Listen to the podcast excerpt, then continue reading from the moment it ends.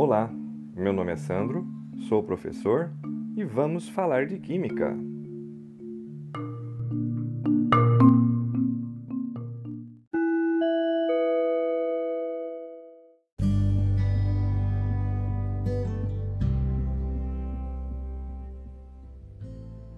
Muito bem, fechando então com o último capítulo da série a respeito de arredondamentos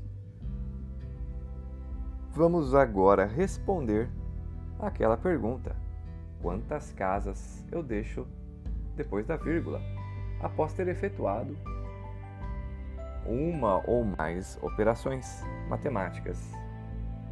É muito importante que você tenha compreendido muito bem os episódios anteriores, 7, 8 e 9, para poder dar continuidade a esse conhecimento. Então vamos lá.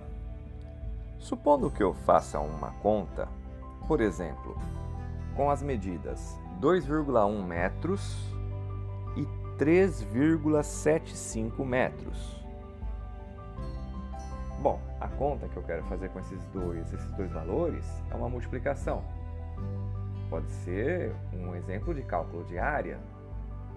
Então, se eu fizer a multiplicação de 2,1 metros com 3,75 metros, o resultado da conta vai ser 7,875.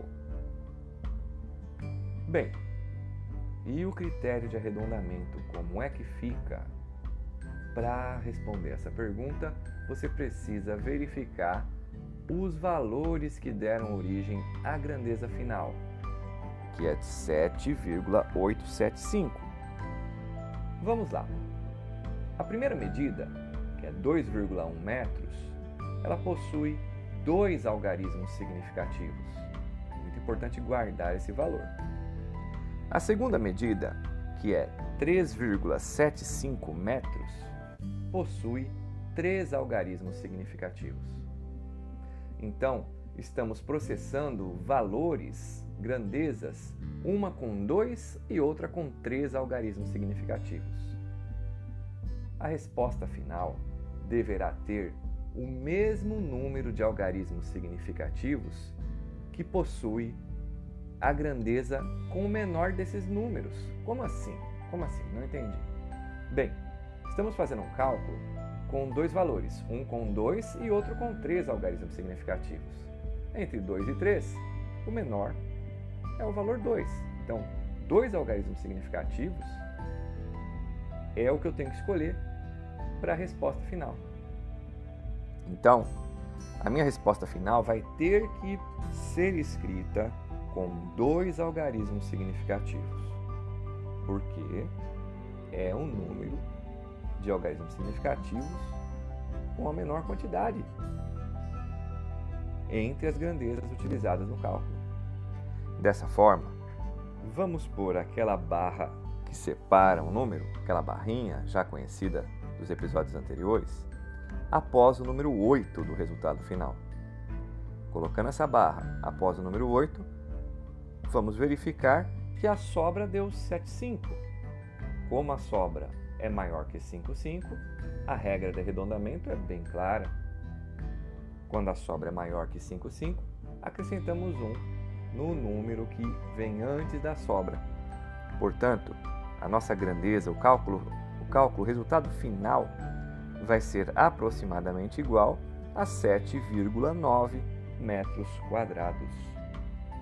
Assim, devemos proceder com outras grandezas. Lembrando uma coisa: todas as vezes que eu for fazer cálculos, não podemos arredondar os números resultantes das etapas intermediárias. Por exemplo, se eu for fazer dez contas, uma seguida da outra, com as mesmas grandezas, e eu só posso arredondar quando chegar na vez do último cálculo. Assim, eu minimizo o efeito de propagação de erros. E para finalizar,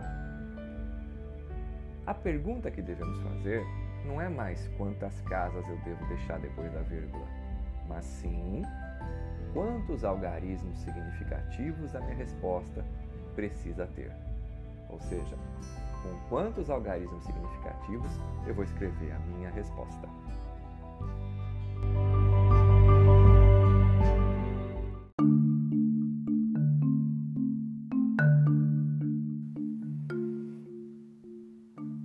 Muito obrigado por ter escutado esta gravação até o final.